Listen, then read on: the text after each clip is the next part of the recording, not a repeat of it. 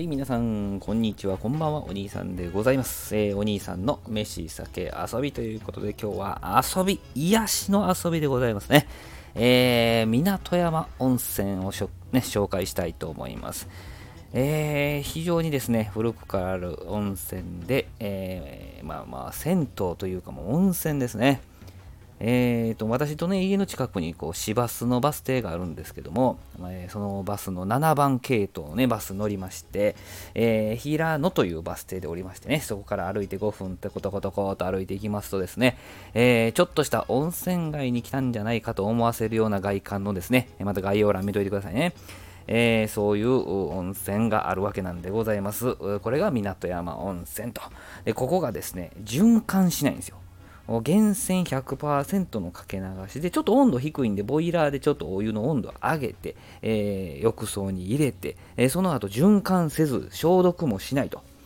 いうことでもうずっと供給されているような感じですね、えーなので僕すっごい好きなんですけどね、え順番にですねあの水風呂出てきた水風呂から始まってぬるいジャグジーメインのお風呂高温風呂と、え5種類のね温度の温泉が楽しめるわけなんですね。えーまあ、もちろん温泉をこう楽しんでねちょっとレトロなね雰囲気の内装なんですけども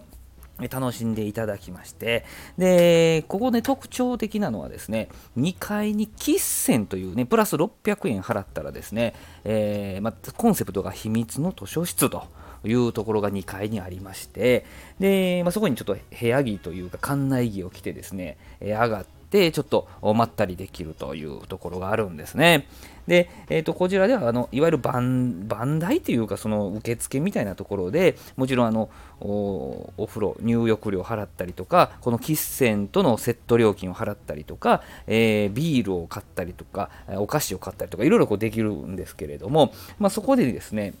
えっと喫煙を使う600円を払ったらですねそこでビールを買ってこの喫煙に持ってい2階に持っていけるわけなんですね。で秘密の図書室っていうぐらいですから漫画とか絵本とか書籍とかが7000冊あるらしいんですね。で僕が行った時はちょっと肌寒かったんで、まあ、こたつがあったりとかえちょっとおじっくり読める机があったり、椅子があったり、フリー Wi-Fi があったり、ね、テラスがあったりとかいう風にしてるんですけどね、まあ、ゆっくりできるんですけれども、またちょっとお冷えてきたなと思ったら、また服脱いで温泉に入れるわけなんですね。ほんで、また喫泉に上がってゆっくりできると。いうふうなことができるわけでございます。なのでね、あの1階の売店というか、その受付でね、えービールを買って、それ持って上上がって、えー稲中卓球部1巻からまた読み読んでしまいましたね、えーゆっくりしました、ね、お菓子を持って上がってね、えーゆっくりする時間を過ごせました。はい、えーというですね、え港山温泉なんでございますけども、このクラフトビールをね、受付で売っててですね、で、えっと、いわゆるもう本当に、いわゆる瓶ビールと一緒に出てくるようなぐらいの小さいグラスからえジョッキまでクラフトビールとか普通のビール出してくれるんですね。で、僕がちょっと1回で休休んでたらですね、おばあちゃんがね、あのー女性風呂から出てきて、100円だけ置いてですね、その